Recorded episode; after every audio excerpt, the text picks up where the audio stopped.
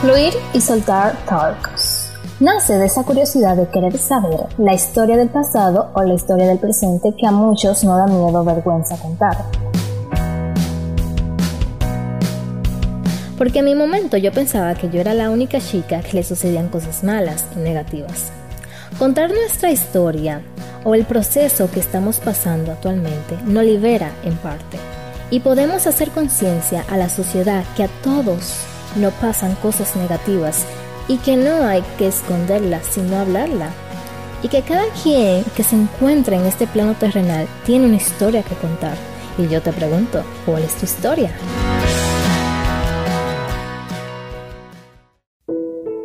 Bienvenido a un nuevo episodio de Fluir y Soltar Talks. En este episodio de hoy vengo con una invitada muy especial porque acá todos mis invitados son especiales. Mi invitada de hoy viene a contar su historia, su vivencia y su superación. Ana, bienvenida al podcast, bienvenida, preséntate, es todo tuyo. Hola, muchas gracias por invitarme. Me llamo Ana Dávila, soy psicóloga y también soy superviviente de trastornos alimenticios. Y bueno, pues tengo una cuenta en Instagram que se llama Ana Dávila sin complejos, donde comparto algunos tips de cómo de cómo superé estas enfermedades y cómo se puede seguir adelante. Ana, me gustaría que cuente tu historia de la A a la Z de cómo empezó todo. Empezó mucho antes de que fui, fuera diagnosticada como una persona con trastornos alimenticios. cuando era pequeña solía tener bastantes problemas con la comida, pero la gente no identificaba que yo estaba enferma o que era parte de una enfermedad. Simplemente a veces no comía o no consumía ciertos alimentos y creo que se llegaron a acostumbrar, no sé, mis familiares, de, de que yo tuviera este tipo de conductas. Entonces no, no solían como preguntarme nada acerca de ello, a llevarme con el doctor, nada. Y bueno, fue hasta después, cuando murió mi mamá, que, que mi vida cambió bastante porque Em, pues tuve que cambiarme de escuela, tuve que dejar aquellos amigos que tenía, tuve que dejar mi casa, eh, regalaron a mis perros, o sea, mi vida cambió rotundamente, por lo cual em, yo me sentía muy, muy sola, muy, muy deprimida y no tenía como a quién recurrir. Entonces, poco después de ese tiempo fue cuando yo era adolescente, que tenía 14 años, que ahí yo recuerdo que fue la, primera ocasión en la que vomité con intenciones de bajar de peso o de no subir de peso también. Podría decir que ahí fue cuando, cuando lo hice como con más conciencia, pero en realidad pues siempre tuve como esos problemas con la comida, con el peso. Y Ana, ¿y, cuánto tiempo tú duraste eh, con el trastorno alimenticio? Pues de, de, aquella ocasión de los 14 años fue hasta como los bueno, fue como a los 15 que primero fui a un psicólogo, después a los 17 ya estaba enferma, entonces fui internada en una clínica de rehabilitación. Y fue como por los 19, 19, 20 más o menos, que, que yo podría decir que me recuperé completamente, porque creo que no, la recuperación va más allá del dejar de vomitar o el dejar de, este, de restringir la alimentación, creo que también tiene que ver con una paz interior, con un estado interior. Entonces, por eso me sería difícil como decirte una fecha exacta, porque logré las cosas en diferentes fechas, o sea, dejé de vomitar en una fecha, empecé a comer bien en otra, en otra ya empezó a estar bien mi corazón, en otra empecé a perdonar a personas que me hicieron daño. Entonces fue como algo progresivo. Sí, ¿y cómo te hiciste consciente o lograste encontrar tu raíz? Porque muchas veces eh, tenemos el problema, la enfermedad, pero no sabemos de qué viene ni, ni nada. Claro, pues fue a raíz de, bueno, varias experiencias que tuve y sí, vi varios psicólogos, la verdad es que casi ninguno respondía bien como a mis necesidades. Sin embargo, yo recuerdo que en una ocasión fui a, consultarme al hospital donde mi mamá había trabajado, que es donde ella trabajó, murió, y, recuerdo haber sentido mucho dolor y una persona que, que, atendía una tiendita de ahí me dijo, hola, ¿cómo estás? Tú eres la niña que solía venir a, eh, a regalar flores a las personas y a jugar aquí con nosotros y a divertirnos. Y en ese momento, o sea, wow, me quebré por dentro y empecé a llorar así, pero pero profundamente de esos llantos que no se pueden detener, de esos que no puedes contener aunque quisieras hacerlo. Y entonces empecé a llorar mucho y me acordé de mi niñez y me acordé de todas las cosas mágicas que yo había vivido en aquel entonces.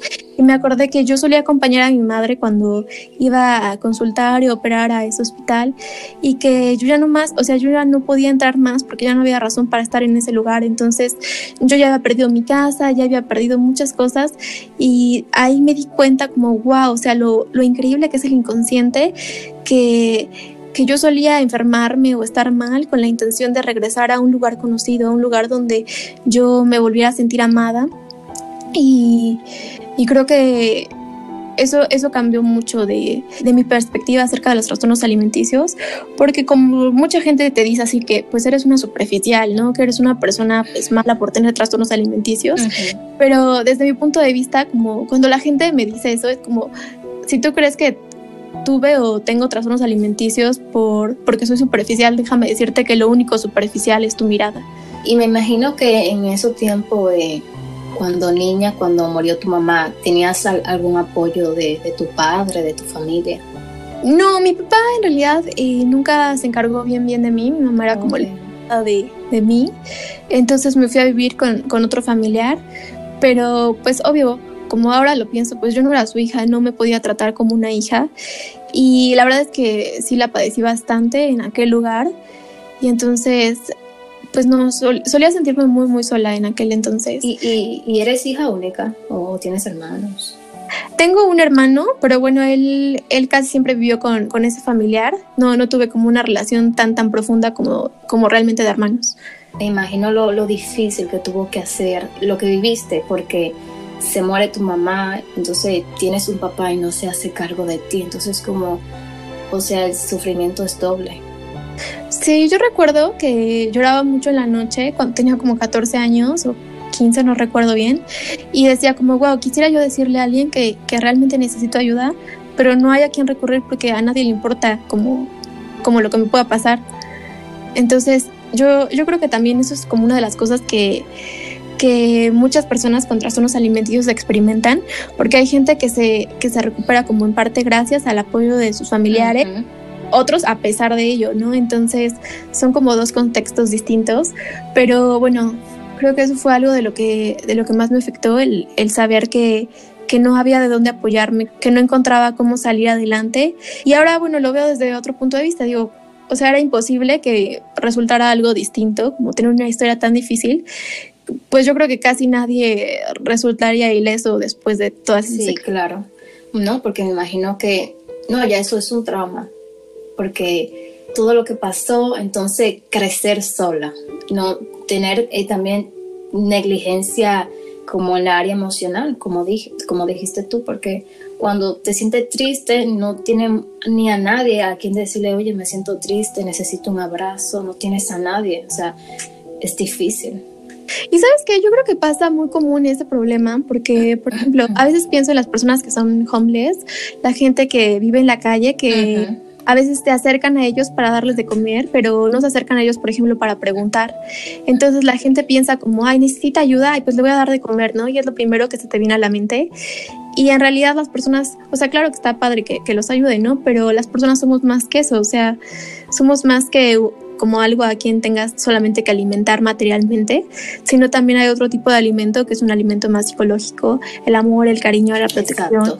Y eso creo que también es parte como de, de, esa desnutrición que tenemos que que a veces cincelamos en nuestro cuerpo.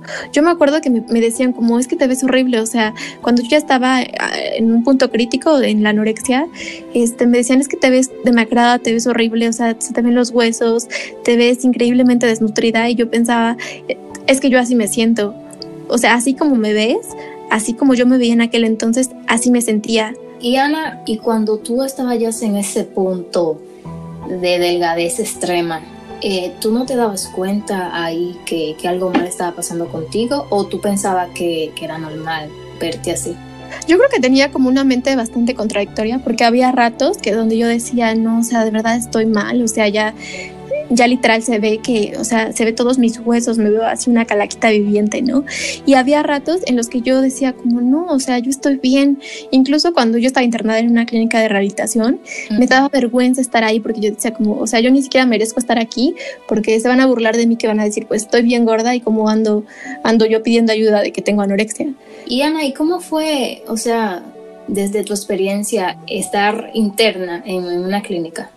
Pues sucedieron varias cosas. Una es que, ¿sabes? Ahí fue cuando descubrí como mi vocación de, en, mi vida, mi misión de vida, porque descubrí que muchos tratamientos no responden a las necesidades del paciente y también vi en, en esos lugares que como como uno es la paciente, como que no te puedes quejar absolutamente de nada, ¿no? O sea, si dices, es que eh, a mí me dijeron, no sé, que iban a dar mi, terapia eh, tal día, una vez a la semana, y no sé, yo me quejaba, y era como de que mi queja era de lo mismo, de que yo estaba enferma, pero que realmente el, el estigma tan grande que tiene la enfermedad mental como que te vuelve eh, susceptible a cualquier abuso, incluso de los mismos psicólogos, de los mismos médicos, porque es como de, ahí está loca, no le creas. Denuncias algo que te sucedió ahí, es como, pues está loquita, o sea, es por lo mismo de su enfermedad que no, no ve bien, no percibe bien la realidad. O sea, en esa clínica que estabas interna, eh, ¿viste eso, que los psicólogos hablaban así de su paciente?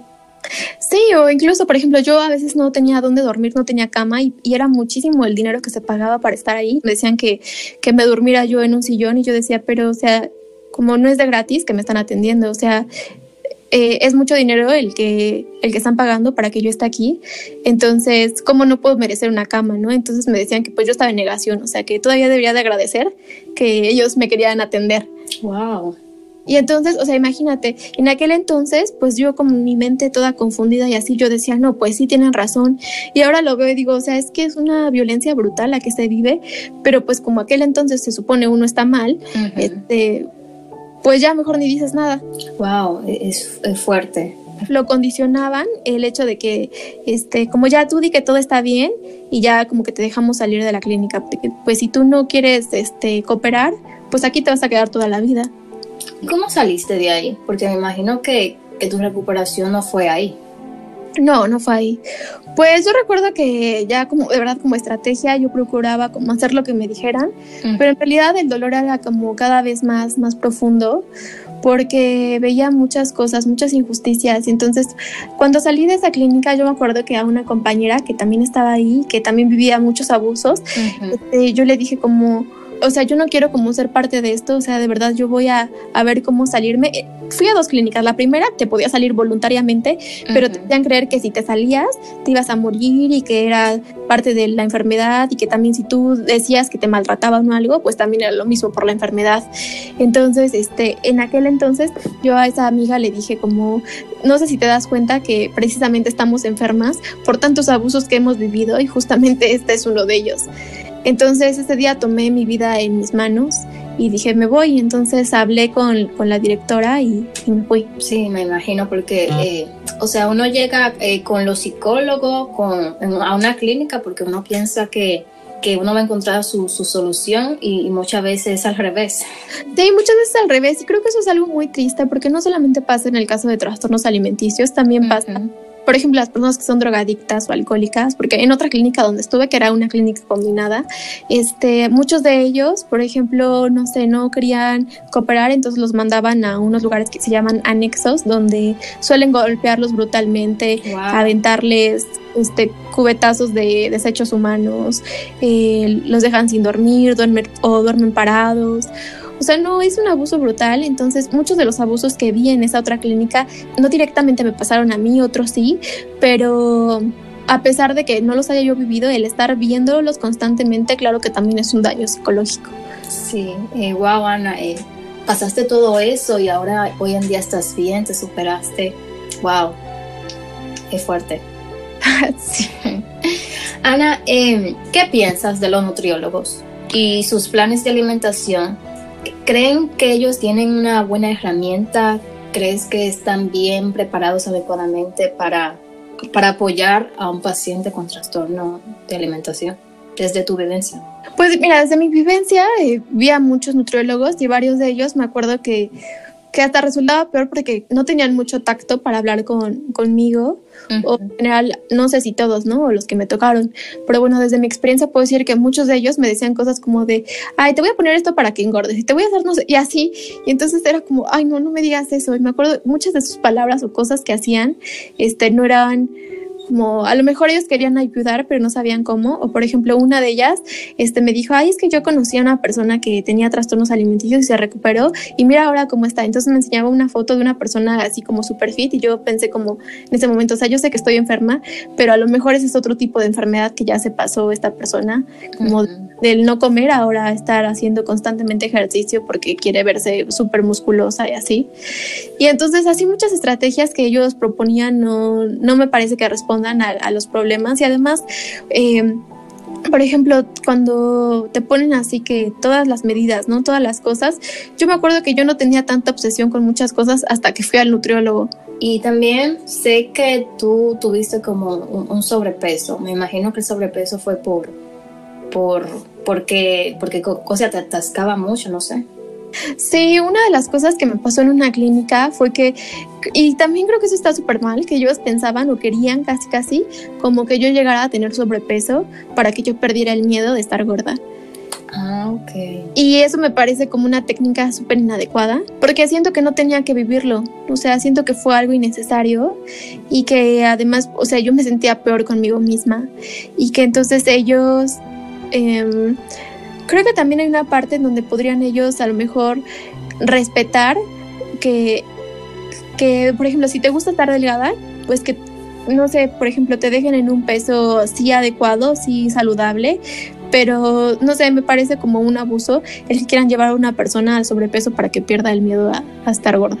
Wow. Entonces, como lo que dices tú, eh, muchos psicólogos hoy en día no están preparados para, para tratar a una gente con una persona con trastorno de alimentación.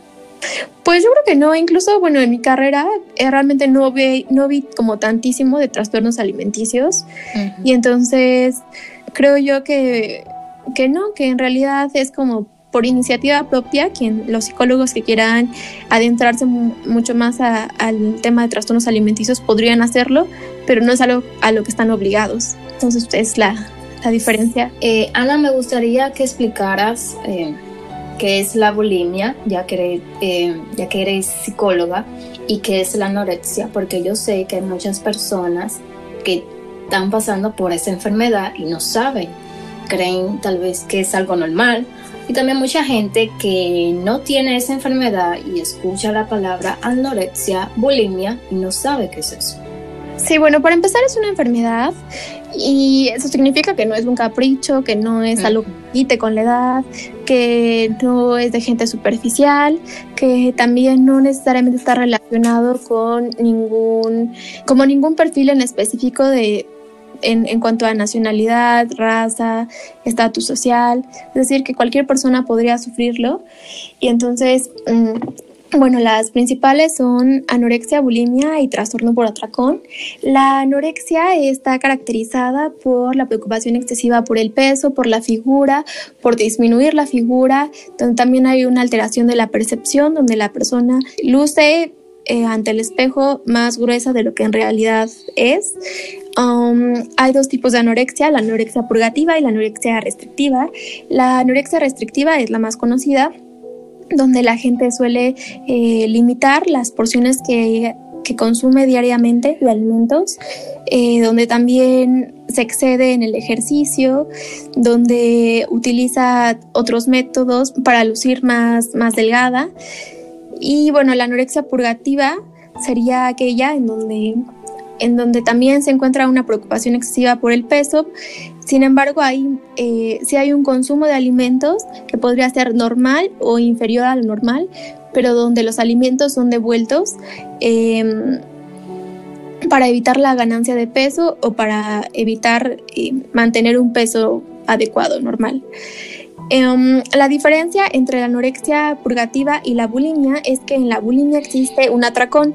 El atracón está definido como eh, una ingesta de comida en un periodo de corto, en un periodo de tiempo corto, eh, donde la comida es totalmente abundante y se pierde la sensación de saciedad, entonces están consumiendo alimentos hasta que ya de verdad no pueden más y entonces eh, los devuelven. Entonces, bueno, la, la bulimia e, es algo interesante que normalmente representan las personas con bulimia también súper, súper delgadas, pero la realidad es que generalmente las personas que tienen bulimia no se encuentran en un peso por debajo del, del que deberían, sino están en su peso o incluso pueden tener sobrepeso. Y entonces eso significa que son personas que podrían a la vista lucir como gente normal, saludable, pero en realidad no lo están. Entonces, bueno, se caracteriza por el atracón y claro, devuelven la comida.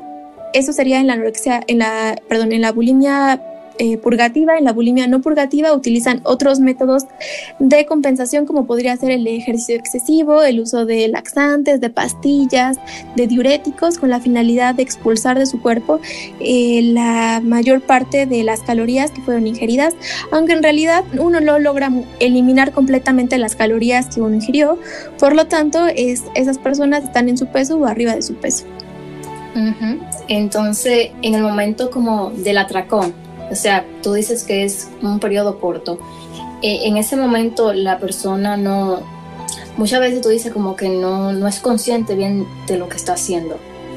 Pues va, va perdiendo como, como la sensación de saciedad, se va desconectando de su propio cuerpo, entonces su cuerpo a lo mejor le dice ya, o sea, ya para porque ya no puedo seguir comiendo, pero se desconectan simplemente y continúan haciendo obsesivamente la, la acción. Sí, es como que no se controlan, como que no se pueden controlar. Sí. ¿Y cuál crees tú que es la mejor terapia para tratar el trastorno de alimentación desde tu experiencia? Mm, desde mi experiencia, bueno, algo que quiero comentar acerca de la dieta, como por ejemplo lo mandan algunos nutriólogos que te ponen este, las calorías, las porciones y todo ello.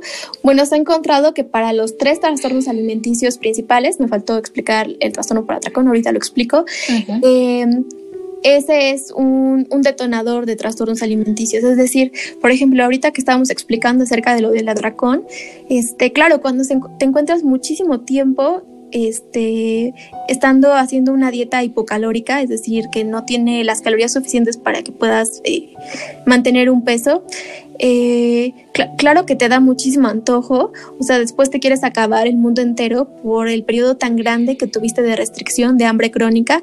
Entonces, precisamente la, la dieta normalmente sucede lo contrario, o sea, no, no es una muy buena herramienta porque justamente ese es Em, el factor que puede disparar un trastorno alimenticio, que bien no lo genera, sin embargo, sí, sí puede dispararlo. O sea, la, dieta. Sí, la dieta hipocalórica, que es normalmente lo que recomiendan los nutriólogos. Ok, sabes Ana, con lo que comentaste, que muchas veces nosotros, y, sé que, nosotros lo, eh, lo decimos o, recomendamos hacerlo porque muchas veces no somos ni conscientes bien de lo que estamos hablando, pero de, decirle a la persona, eh, es bueno eh, ir a, hacer mucho ejercicio porque así no, no, no engordas, como, ¿sabes? Sí, Sí, y en realidad es como una práctica súper común, pero eso no quita que sea patológico. Y entonces hay muchas conductas que son como, sí, bastante enfermas de la sociedad, pero están normalizadas. Exacto. Entonces, no sé, como que siempre me pareció muy hipócrita la sociedad, como criticándome a mí que tenía trastornos alimenticios y los veía con todas sus cosas light, haciendo ejercicio compulsivamente, no por placer, sino por miedo a subir de peso. Y yo como, wow, o sea, ¿de qué me hablan? ¿De qué me hablan? Hay mucha conducta en la sociedad que nosotros decimos que es algo normal y muchas veces no, no, no es normal. Claro. Preguntabas acerca de, de qué tratamiento considero como el más adecuado. Sí. Bueno, pues en realidad yo en, mi experiencia no encontré la verdad uno adecuado y esa es la razón por la que decidí también abrir mi cuenta de Instagram. Decidí después estudiar psicología porque quería ser aquella persona que yo no tuve en aquel entonces, aquella persona que me hubiera gustado tener pero que lamentablemente no encontraba por más que buscara. Y bueno, esa es la razón también por la que quise hacer mm, una cuenta que fuera como mitad y mitad, como entre lo profesional y lo no profesional, hablando un poco de mi experiencia, porque yo creo que muchas personas que sí tienen estudios académicos, claro que pueden tener una comprensión, pero una comprensión muy distinta a cuando tienes ambas cosas, cuando tienes el conocimiento académico y a su vez cuando tienes la experiencia, porque sabes perfectamente cómo el, tipo de pensamiento que puede tener esa persona. Claro. Y bueno, para mí el, el, haber estudiado psicología, claro que entendí bastantes cosas, pero creo que sin duda hay cosas que no pueden ser vividas, que no pueden ser contadas, solamente pueden ser vividas. Sí, y hablando de eso, pero ¿cuál fue esa herramienta, eso que te sacó de los trastornos de alimentación? Pues fueron varias cosas en realidad. Eh, la verdad es que probé muchísimas terapias, en realidad ninguna me funcionó, pero fue eh, una experiencia de vida que tuve cuando eh, bueno, yo solía vivir, eh, te comentaba, con un familiar uh -huh. y entonces yo decidí como de verdad independizarme, hacer mi vida, hacer mis cosas y, y entonces el haberme hecho cargo de mí misma, el haber cambiado de ambiente, el ahora yo ser la única responsable de mi salud, creo que eso fue una de las cosas que fue como muy importante para que yo pudiera recuperarme. Entonces, bueno, en realidad creo que muchas cosas, claro que las puedes entender o comprender en la psicoterapia, sin embargo, es algo que le digo a mis pacientes como, bueno, el platicarlo es una cosa y donde tienes la responsabilidad, donde de, de verdad estás como a prueba, es en la vida misma. Ok, entonces el, el, el principal punto para, para salir adelante de, de, los trastornos de alimentación es hacerse responsable de uno mismo. Hacer cambios en tu vida, porque mmm, luego escuchaba gente que decía como, bueno, en parte podríamos hablar, no sé, toda nuestra vida, de todos nuestros terrores, todas las cosas que nos pasaron, todos nuestros traumas, podríamos vivirnos así, ¿no? Pero uh -huh. claro que esa es una parte, pero otra parte muy importante es ver qué vas a hacer con ello. Sí, ¿Qué claro. vas a hacer después? O sea, no dejar que eso determine tu vida, sino seguir viviendo. Entonces por ahí fue que comenzaste, pero, pero una herramienta eh, eh, que, le, que, que, que, puedas decir aquí para esas personas que, que, no, que tal vez tienen ese problema, eh, tienen esa enfermedad y, y escuchan este podcast y, y, puedan implementar en su vida para ver en que sea un poquitito de, de cambio. Yo creo que escribir. Escribir fue algo que me cambió la vida. Escribir absolutamente todas mis, mis cosas. Eh, incluso, bueno, otra de las cosas que podría recomendarles sería el hacer como una retrospección acerca de su vida, identificar como eh, cosas de su vida que pudieron afectarlos para ver por dónde podrían empezar a trabajarlo. Uh -huh. Ver, por ejemplo, tienen problemas, no sé, con su mamá o si si el tema, no sé, de que les hicieron bullying cuando eran pequeños les afectó bastante.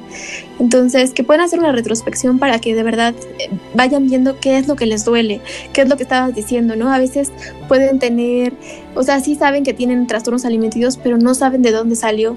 Exacto. No tienen como ni idea, no, la verdad, o sea, aunque les preguntes, no te saben decir mucho. Entonces, el que hagan continuamente esa retrospección puede hacerlos conectar con su propia historia y saber qué es aquello donde algo no va bien. Exacto, porque toda enfermedad, toda enfermedad tiene una raíz, tiene una causa. Y cuando uno encuentra esa raíz, esa causa, ya uno se da cuenta, ah, ok, por eso es que, que hoy en día tengo esta conducta. O esa raíz fue lo que me llevó a mí a, a que se me detonara esta enfermedad que hoy en día estoy pasando. Sí, claro, y además eh, te permite como el, el, estar en contacto contigo mismo, reconocer tus necesidades, ver cómo las vas a resolver, ¿no? O sea, expresarlas, porque, eh, o sea, primero, como para poder resolver algo, primero necesitas saber en qué estás mal, ¿no? En Exacto. qué torada, después ver, bueno, ¿qué hago con esto que me sucedió?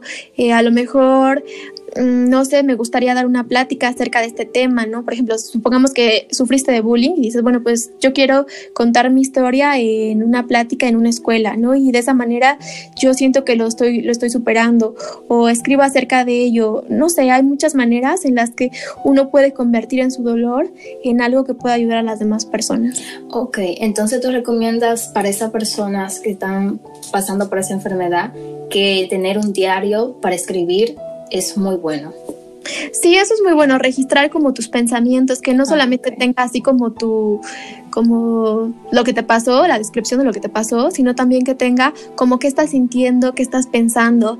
Entonces ahí te vas dando cuenta, wow, o sea, cada que estoy aquí asocio tal cosa, no sé, asocio la comida con que mi mamá, por ejemplo, casi nunca me alimentó porque nunca tenía tiempo. Wow. Y ya como para ir terminando con el podcast, eh, ¿cómo es tu vida? Eh, ya no sin tener trastorno de alimentación, superar todos tus traumas, superar tus pérdidas, ¿cómo es tu vida sin trastorno de alimentación? ¿Cómo es la comida ahora, tu relación con la comida? Porque eh, antes tenía una relación con la comida no sana. Sí, bueno, la verdad es que a raíz de los trastornos alimenticios tuve varios problemas con mi salud.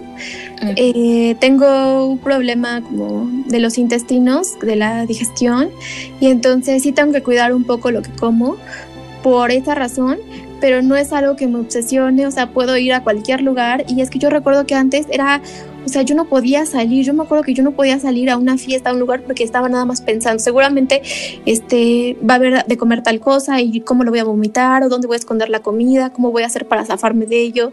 Y ahora no es algo con lo que esté pensando constantemente, incluso, eh, por ejemplo, es hasta ahora que estoy subiendo como algunas cosas a, mi cuenta de Instagram que digo, wow, o sea, hacía muchísimo tiempo que en mi vida ya no, ya no existía estar contando calorías, estar criticándome constantemente Creo que una de las cosas que también ha cambiado eh, bastante es como, o sea, si no dedicas todo tu tiempo a eso, ¿a qué lo vas a dedicar?